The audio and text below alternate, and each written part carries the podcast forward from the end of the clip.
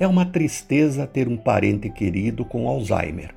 Vê-lo esquecer nosso nome, não saber terminar uma frase, não conseguir andar nem controlar mais suas funções fisiológicas e ter os delírios paranoicos dessa avassaladora doença. Mas como evitá-la? Uma descoberta da neurociência em 2000 revelou que o cérebro mantém a capacidade de crescer e mudar o padrão de suas conexões, e que a neuróbica ou aeróbica dos neurônios é um exercício cerebral fundamental.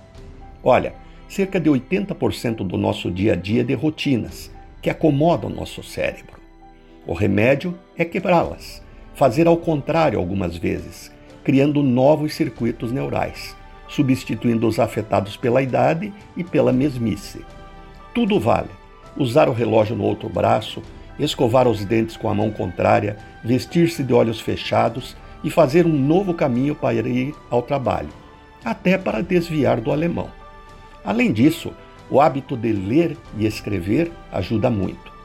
Por fim, inventar novos objetivos e desafios, forçar a memória e o raciocínio, manter-se interessado no mundo, nas pessoas e no futuro.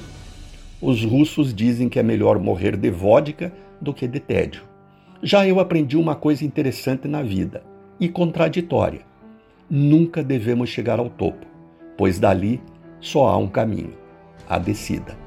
Antes eu ensinava a guardar dinheiro para parar de trabalhar. Agora ensino a poupar para diminuir o ritmo de trabalho na velhice. Renato Folador para a CBN.